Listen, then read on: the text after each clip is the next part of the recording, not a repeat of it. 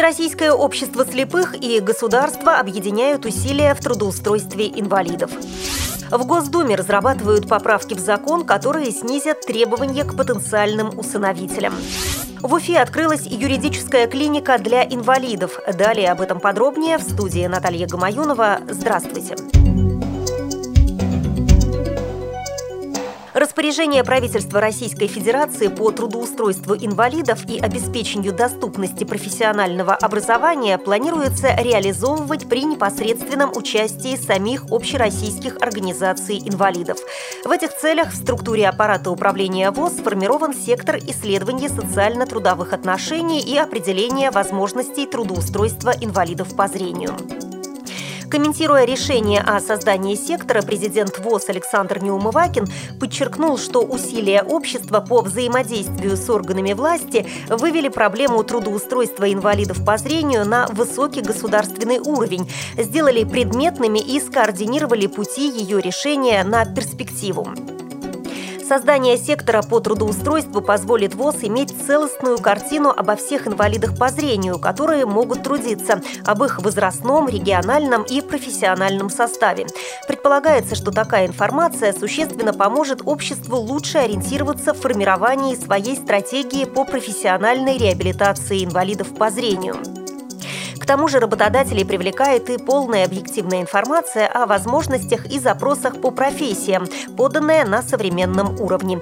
Важной задачей также представляется и необходимость восстановить перечень профессий, реально доступных для инвалидов по зрению определить их уровень востребованности и актуальности. Каждый незрячий, закончивший школу, вуз, а также вышедший из реабилитационного учреждения, должен иметь информацию о своей профессиональной реализации. Основная же и первостепенная цель создания сектора по трудоустройству – помочь незрячим людям реализовать право на труд, повысить свою квалификацию и ощутить себя востребованным.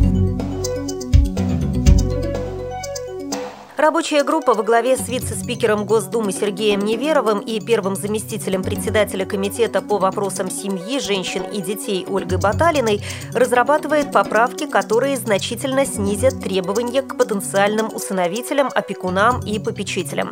Согласно действующему законодательству, усыновителями могут стать любые совершеннолетние граждане, за исключением тех, кто был признан недееспособным, имел судимость или был отстранен от обязанности опекуна решена решением суда, кто не имеет определенного уровня дохода, а также лица с проблемами здоровья. Депутаты предлагают пересмотреть нормы Семейного кодекса, закона об опеке и попечительстве, а также Уголовного кодекса Российской Федерации для расширения возможностей усыновления, несмотря на болезнь или судимость. Предполагается, что основное внимание рабочей группы будет уделено поправке, внесенной в Семейный кодекс еще в 2010 году. Она гласит, что лица, имеющие или имевшие судимость, подвергавшиеся уголовному преследованию за преступления против жизни и здоровья, свободы, чести и достоинства личности, здоровья населения и общественной безопасности не имеют права быть усыновителями. Теперь ограничения по усыновлению по некоторым статьям депутаты обещают снять. Кроме того, согласно действующему законодательству, усыновителем, к примеру, не сможет стать человек, имеющий первую или вторую группу инвалидности, а также лица с пороком сердца или больные с сахарным диабетом, онкологические больные, которые прошли лечение, но по закону сохранили свой статус. Глава юридической группы «Селютин и партнеры» считает, что законодательные акты, касающиеся возможности усыновления детей, необходимо оставить в прежнем варианте. Как юрист, я считаю, что на ситуацию не нужно смотреть с точки зрения усыновителей. Надо помнить о защите прав детей и думать об их интересах, сказал Александр Селютин. А исполнительный директор российского представительства Международной благотворительной организации по поддержке детей-сирот «Детские деревни СОС» считает, что поблажки в возможности усыновления и восстановления прав на ребенка нужны, но каждый случай требует отдельного рассмотрения. По статистике, предоставленной этой организацией за 2011 год были лишены родительских прав около 51 тысячи родителей. Из них права восстановили около 2 тысяч. Миноборнауки уже продумал рассматривала вопрос отбора или восстановления статуса приемных родителей. И в этом году собирается запустить программу обязательного психологического тестирования. Ее цель – выявить социально-психологические состояния кандидата и семьи в целом.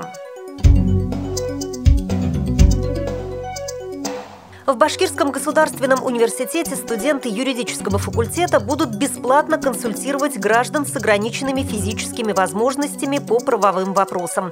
Молодые люди создали юридическую клинику, где работу выполняют специалисты управления по работе с инвалидами, а также будущие юристы, студенты старших курсов Института права. Инвалидов проконсультируют по вопросам социальной поддержки, гарантированной государством, а также помогут в составлении претензий и исковых заявлений. Вы слушали информационный выпуск.